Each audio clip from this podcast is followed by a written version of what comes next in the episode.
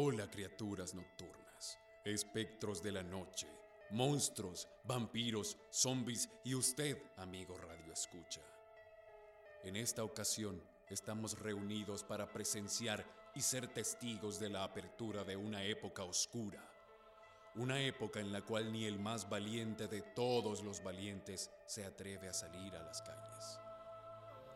Yo seré su narrador en este programa, en el que todas las almas errantes despertarán de sus tumbas.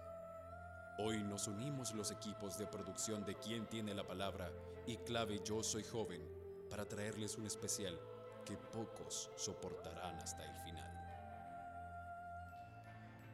En este especial de Halloween vengo a contarles una historia que hará que se pongan aterrorizados cada vez que escuchen maullar al gato negro que se pone en la cumbrera de su casa a la medianoche.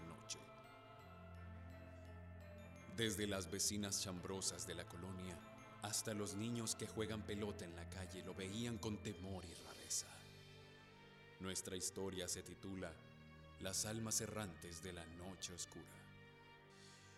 Y no tengo duda que despertará el miedo más profundo de todos ustedes. Disfruten la historia. La niña Rosario era una amable mujer de 85 años.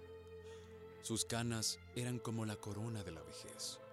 Sus arrugas reflejaban el arduo trabajo que había realizado por más de 40 años. Y se notaba en su mirada el cansancio por el peso de los años. Sin embargo, su mirada decía algo más. Y es que en la mirada se reflejaba su alma, sus penurias y sobre todo daba la sensación de que escondía secretos. Algo mucho más profundo. Hola niñatita, buenos días. ¿Cómo está? ¿Escuchó si pasó el pan francés? ¿Lo escuchó? Hola, niña Rosario. No, hombre, ¿qué va a ser? Yo creo que ese bicho andaba con una cipota ya por la entrada de la colonia.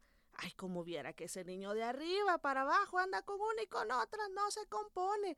Y, y mire, ¿y cómo está su esposo? Fíjese que Augusto sigue estando mal de salud.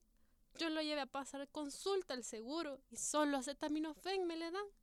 Yo siento que no se la va a librar mi marido. ¿Le pasa algo, niña Chayo? Veo como que no le preocupa la salud de su marido. Ay, mamayita, este hombre ya me tiene algo cansada con sus males. Pero si no me preocupara, no anduvieran las vueltas de las consultas. Mire, mejor ya me voy porque se me va a quemar el guiso. Desde esos días, las vecinas chambrosas de la colonia notaron que la actitud de la niña Rosario no era común.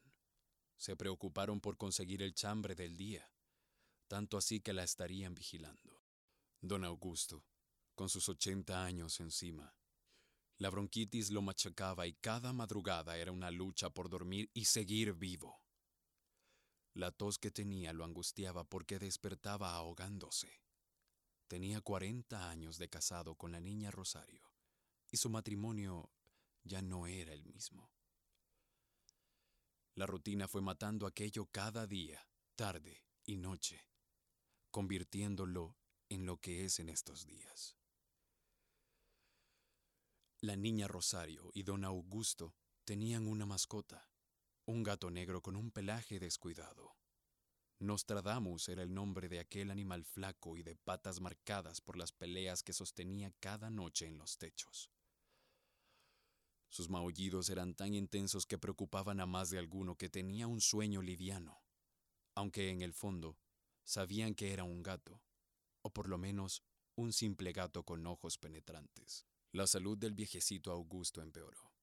Se puso tan grave que llegó la ambulancia a sacarlo de su cama, donde estaba convulsionando y ahogándose en su propia saliva. ¡Mira, socorro! ¡Se llevan al marido de la Rosario! ¡Ay, tita! Primero Dios no sea nada grave, aunque ya lleva días enfermo el viejito.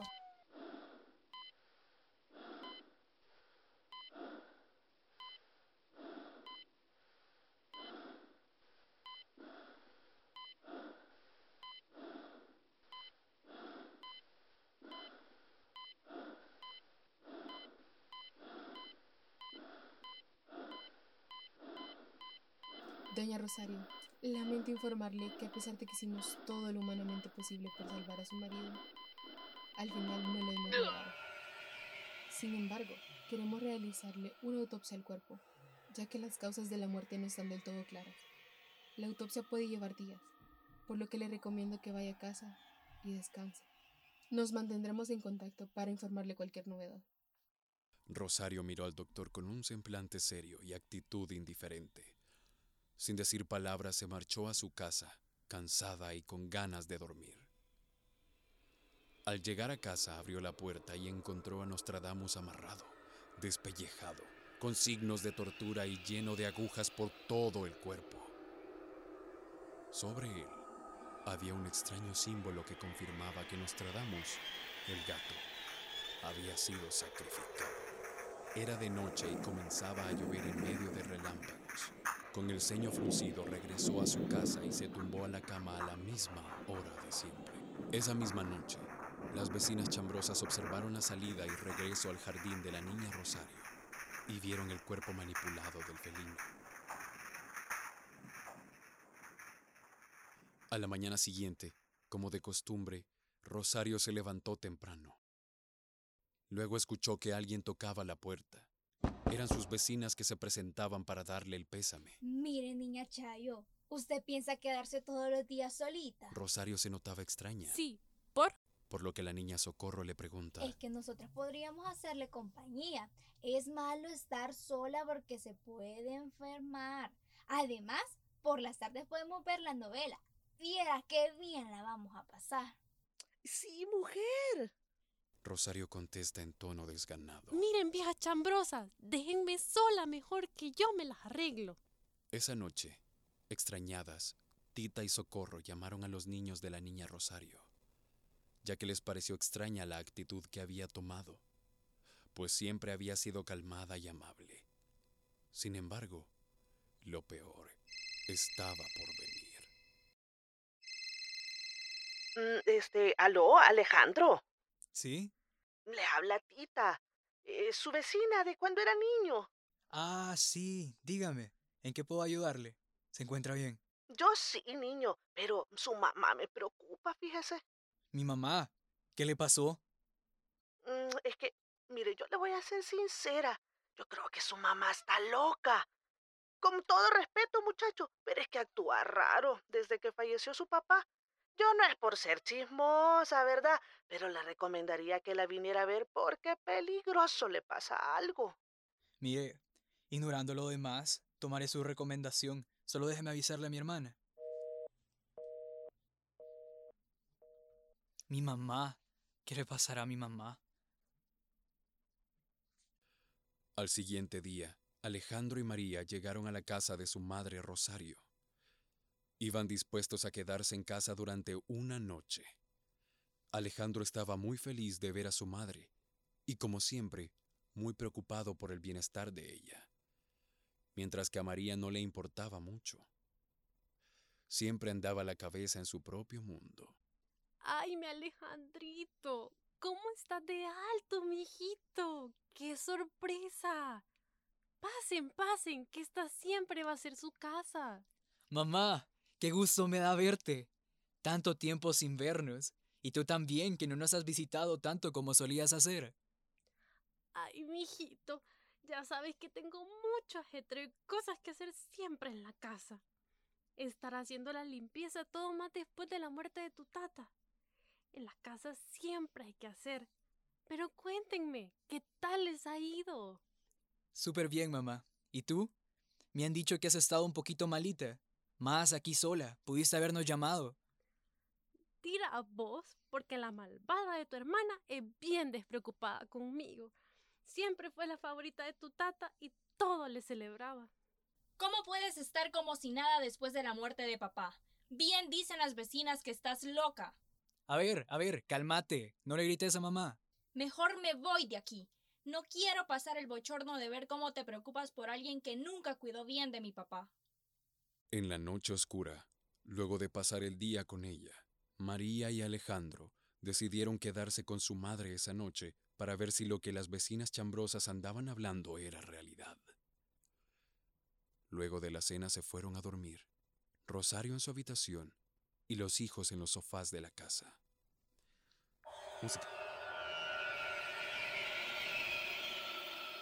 Media hora desde haberse acostado, una sombra negra deslizándose sigilosamente despertó a Alejandro. Sin embargo, pese al sobresalto, supo que era su mamá quien pasó en dirección a la puerta de la casa. Entre las sombras, al fondo, la niña Rosario hablaba bajito, casi rezando a la pared. No paraba de mirar a la pared. Hey vos, despertate. Mira cómo está mi mamá. Acaba de salir de la casa y se oye como que se está rezando. No se le entiende nada de lo que dice. Ay, no. Déjame dormir, Alejandro. Deja de estar fregando. No fregues. Levántate, si es de tu mamá de quien hablo. Los hermanos quedaron perplejos al oír lo que su madre pronunciaba. Al acercarse, se percataron de que Déjame mencionaba el nombre de Augusto, Augusto, su difunto déjame en paz, padre. por favor. ¿Ves? Te dije. Creo que lo que tiene mi mamá no es normal. Sí, la verdad fue raro eso. Vaya, llevémosla, aunque no creo que sea nada grave. En la madrugada, María y Alejandro llevaron a su madre a un consultorio, donde un doctor de confianza la estaría esperando. Con algo de resistencia, Rosario fue al consultorio del hospital. Ella se sentía traicionada y triste. Hola, buenas noches. Alejandro, un placer verte. Recibí tu llamada cuando me estaba tomando el café. Yo creo que este turno me está matando del sueño. Hola doctor, perdón por molestarlo a estas horas, pero realmente no pude encontrar a otra persona para que me ayudara. Mi mamá no se encuentra bien, ¿sabe? Lleva varios días sin dormir y se para cada noche a las afueras de nuestra casa a hablar con la pared. Eso es de todas las noches, y con mi hermana quería saber si nos podía ayudar, porque no entendemos y no a mí sabemos no me qué pasa hacer. nada. A mí no me pasa nada. Solo necesito ir a mi cama. Ya no aguanto más. Estoy harta hasta arriba. Solo quiero que él me deje en paz. Ya no aguanto más. ¿Quién? ¿Quién no la deja en paz, señora? Augusto. Cada noche el imbécil me llama. Pensé que ya no podría estar sin él. Pero cada noche lo siento y estoy harta de que venga a molestarme. Lo ve, lo ve, doctor. Estoy preocupado por ella. Ya no sé qué hacer. No sé por qué hice todo eso. Por favor, ayúdenos. Creo que la muerte de mi papá le afectó. Está bien, vamos a hacerle un par de pruebas. Solo no se preocupen. Creo que es un síndrome post-mortem. Muchas personas lo suelen tener. Vamos a hablar con ella, ¿ok? El doctor llamó a otros médicos que tomaron a Rosario con un breve forcejeo y la llevaron a un pabellón donde la esperaba un psiquiatra para realizarle más pruebas. En quietud de aquel pabellón del hospital, Rosario recibió la visita de un ser inesperado. No fue el doctor o los psiquiatras. En su ventana se veía en contraste con la luna una figura pequeña pero espeluznante, con la piel deshecha, agujas incrustadas, con la cola quemada y con olor a muerto se apareció Nostradamus. Estoy acá para ti, así como tú estuviste para mí. ¿O no? Salí desde la entraña más profunda de tu casa, solo para ver tu rostro. Un grito hizo que los médicos entraran rápidamente al pabellón, pero no esperaban encontrarse con una atroz escena. Rosario estaba sangrando de sus brazos, ya que en su desesperación mordió la arteria radial de sus brazos hasta sangrar. Los médicos no podían creer lo que miraban mientras le daban asistencia médica. He trabajado en este hospital por más de 20 años y nunca creí ver algo así. Nunca se está listo para esto. Creo que lo mejor será moverla a un cuarto especial con una camisa de fuerza. Rosario fue trasladada tal y como dijeron los doctores. Sin embargo, no esperaban que esa decisión tendría fatídicos resultados. Rosario, Rosario, ¡Augusto! te ves bonita sangrando. Te gustó la visita de nuestro gato y yo lo mandé. ¿Por qué haces esto? No hay espacio en el infierno para mí. Todavía no era tiempo de partir. Yo el infierno lo viví junto a ti.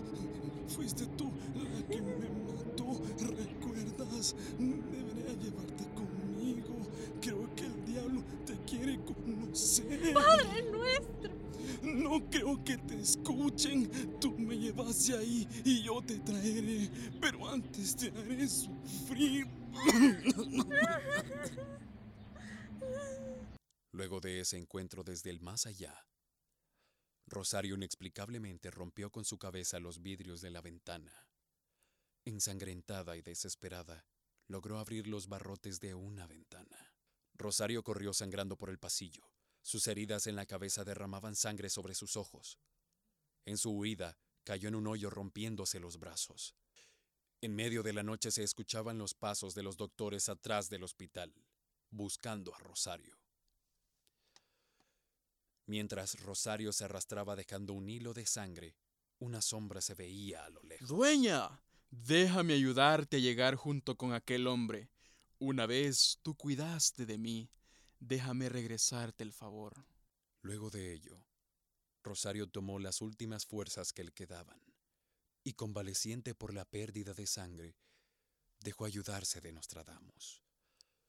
Caminaron con tranquilidad y con esa quietud que tal vez y por única vez invadió la vida de Rosario. Vagaron por un tiempo, y cuando Rosario llegó a su destino, notó que la sombra de aquel hombre ya no estaba.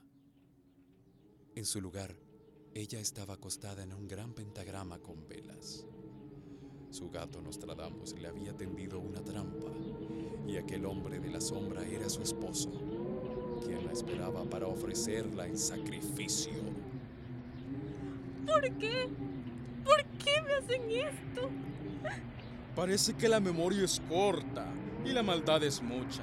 Vos, vos me sacrificaste, clavaste los cuchillos dentro de mí y me ofreciste en sacrificio días antes de matar a tu marido.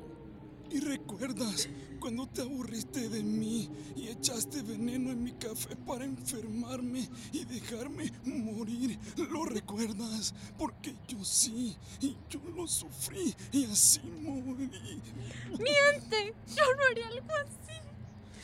Te dije que el diablo te quería conocer. Así que vamos para allá.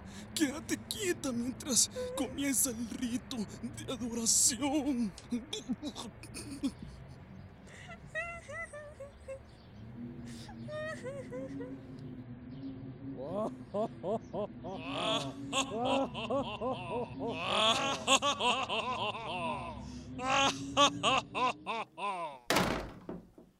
Fue un honor y un placer estar con cada uno de ustedes, y espero que sus almas y espíritus hayan tenido paz durante este relato, amigo Radio Escucha. Me encantó ser su narrador, y nos escucharemos en el próximo episodio de Voces Errantes. Gracias a Clave Yo Soy Joven y quién tiene la palabra. Y cuídense, porque en estos días Nostradamus y sus monstruos andan al acecho.